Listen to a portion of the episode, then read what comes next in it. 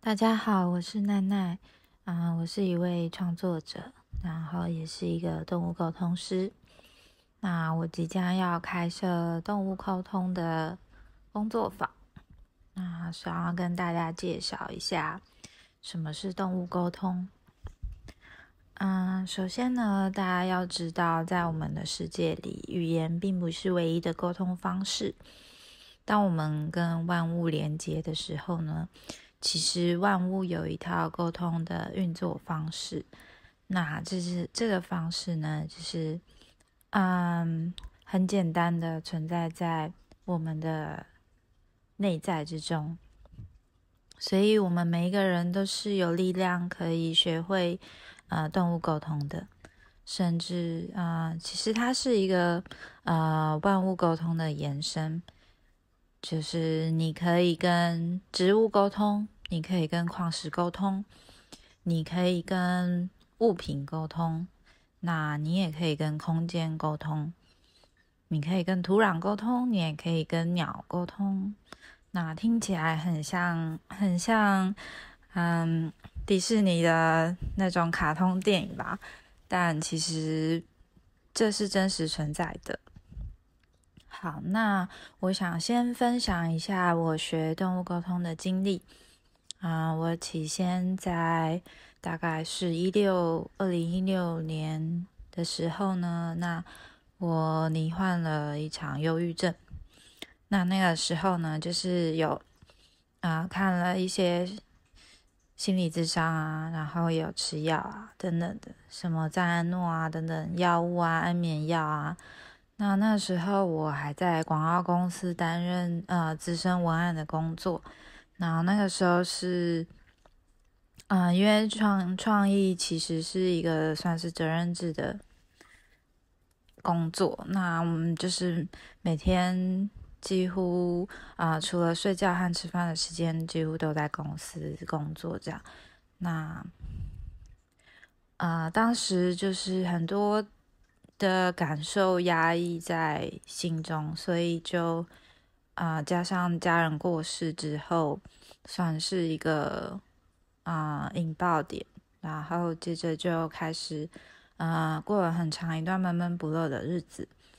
那我后来觉得，就是心理咨商的速度实在是啊太缓慢了。就是它当然是有一定的帮助，但是，嗯，第一个它的费用蛮高的。其实心理智商就是一次可能就是两两千以上起跳，那你可能每每周都必须要看。那我那时候是看了大概半年快要左右的时间。那我觉得。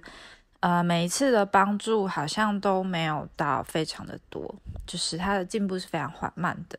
那那时候就是我想要再寻求更嗯其他的途径去帮助我自己，所以有有一个朋友就介绍了我一个催眠师。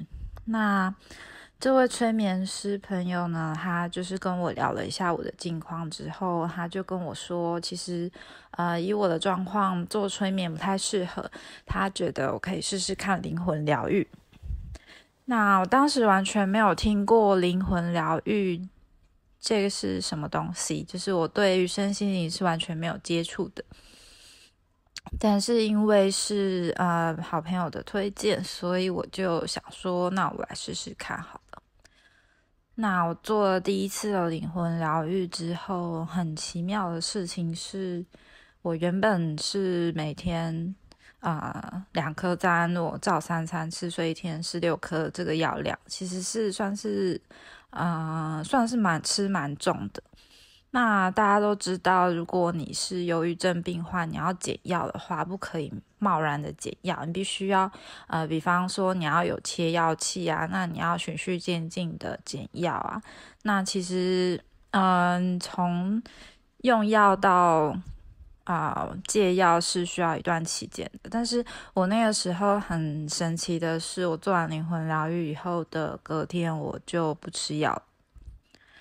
然后我好像就突然就感觉得到开心诶，我也不知道为什么，也许是心理作用嘛。但是啊，我印象很深刻的是，呃，当时的疗愈师说，我的忧郁症和我妈妈在怀我的时候有关，就是她在怀怀孕的时候，啊，有一些遇到一些不开心的事情，那这些情绪从我出生的时候就。嗯，就我就一直承担着这些情绪，一直到现在。所以啊，其实他说的有一些，呃，是有一些符合事实的。因为，嗯，我从小就是一个比较内向的小孩，那我也不太擅长去表达我自己的情绪。然后我也有回去和我爸爸求证，就是当时妈妈怀孕的时候家里发生的事情，那大大致上都是吻合的。那我那时候就想说，诶，那如果说，啊，因为这件事情是发生在我出生以前嘛，所以当然是我做心理智商什么的效果都是有限的，因为我可能根本就没有这部分的记忆。那，但是他就是确实就是让我可以不用再吃药，所以呃，有了这个经验之后呢，我就开始很好奇，那我就开始接触了一些身心灵的服务，然后动物沟通是其中之一个。嗯，因为我当时有养一只猫，叫做马鲁，那它是陪伴我很久，而且我们感情非常好。然后它在二零二零年的年初，就是罹患了急性膀胱炎，所以那时候我很紧张，就是寻求动物沟通师的协助。那后来，呃，就是它就有比较好。那我在生活上也有做了一些调整。接着是，呃，我记得是二零年八月的时候，嗯，我那位沟通师朋友就问我说，想不想要学？那我就参加了，呃，他们刚开的一个工作坊，就是他们有一个新的空间，然后我和主理人一起上课。那那算是一个不对外公开的工作坊，就是我们就是就呃两个朋友一起上这样子。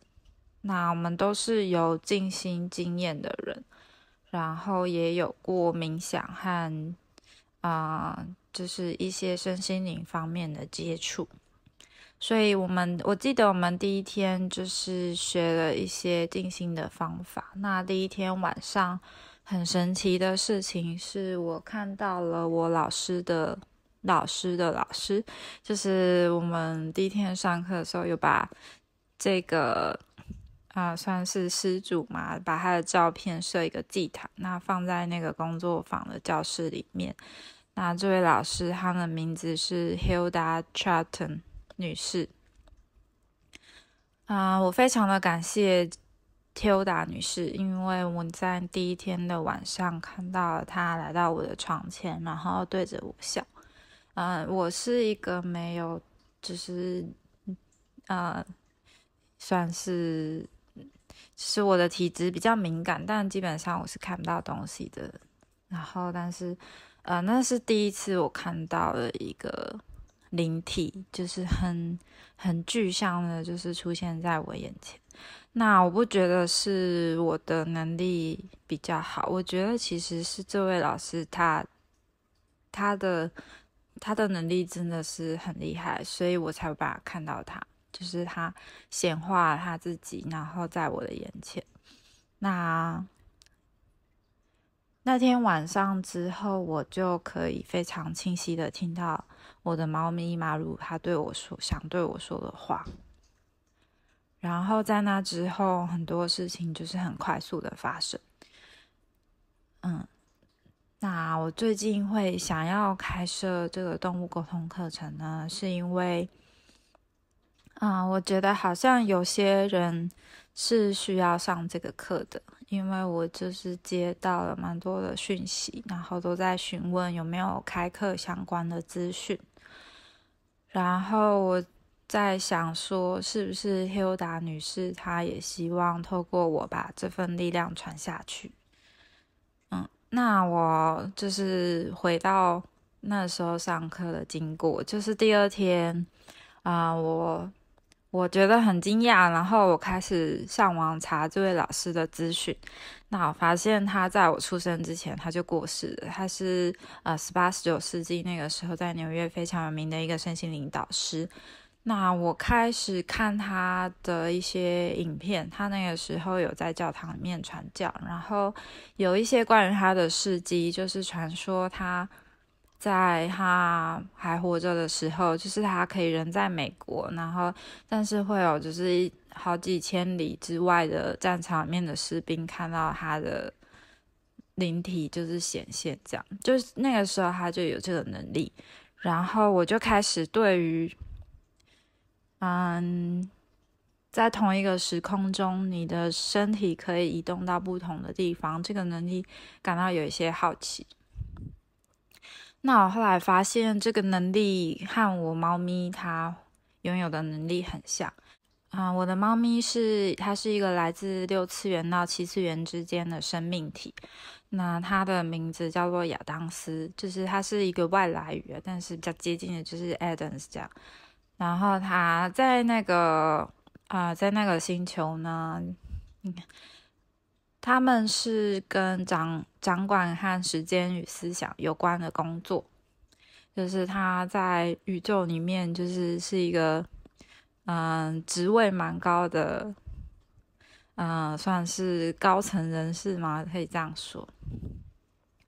那他和我之间有非常多的渊源和连结，嗯，就是我们是一个灵魂的两半。然后我投射到了这个地方，然后他把他自己投射过来，因为我们必须要在这里一起完成一些工作。那我呃，我觉得这些都是呃题外话，就是当你学了动物沟通之后，啊，我觉得它很像开启了一扇大门，就是你会颠覆了你整个世界观，嗯。并这个东西并不是说你可以和你的家里的动物沟通而已，而是我们要如何向人类之外的生命去学习智慧。那我觉得这在现在这个世界中是非常重要的一个能力啊，因为人类永远都是建。学习自己建构出来的历史和文化，可是我们和这么多的生物一起同时生存在这个地球上，那我们有没有一个包容的心，可以和其他的生物一起学习，而不是只有在我们自己的价值观里面？那我觉得这个能力是每个人都有的，只是呃，它关涉到你的五感，就是你的听觉、你的嗅觉、你的啊触觉，然后它关乎于你相不相信这件事情，然后再来就是，如果你要学习动物沟通的话。啊，你在于自身的议题，必须要有一个嗯面对的勇气。就是你是没有办法在一个状况很差的时候去学习动物沟通，因为它第一个步骤就是你要静心。那如果你是一个有着比较多创伤的人，你可能还不是那么适合在现在就开始学习动物沟通。你的第一步必须要先去疗愈你自身的创伤。当你的议题被解决的时候呢，你进入到一个静心的频率里面，然后接着你才是可以连接万物的频率的开始。那我觉得听起来有点悬，可是它其实是有步骤的。然后每个人的潜能都不同，有些人可能听觉特别好，有些人他的视觉可以看得很细腻，那有些人他嗅觉非常的灵敏。那但是这些不一样的五感都是可以被训练的。那我在接触的人里面，我有发现视觉和听觉比较好的。这两类人学习动物沟通会比较快上手。那目前我观察到的线上的沟通师，可能大部分都是视觉导向的。但是如果你天生就是你的嗅觉比较敏感，你的触觉比较敏感，那也没有关系啊。你可以从不同的角度来去学习沟通这件事情。所以每个人的潜能不同，但是都是可以训练跟开发的。啊，然后再来一个最重要的事情，是不是每个人学了动物沟通以后都可以顺利的沟通？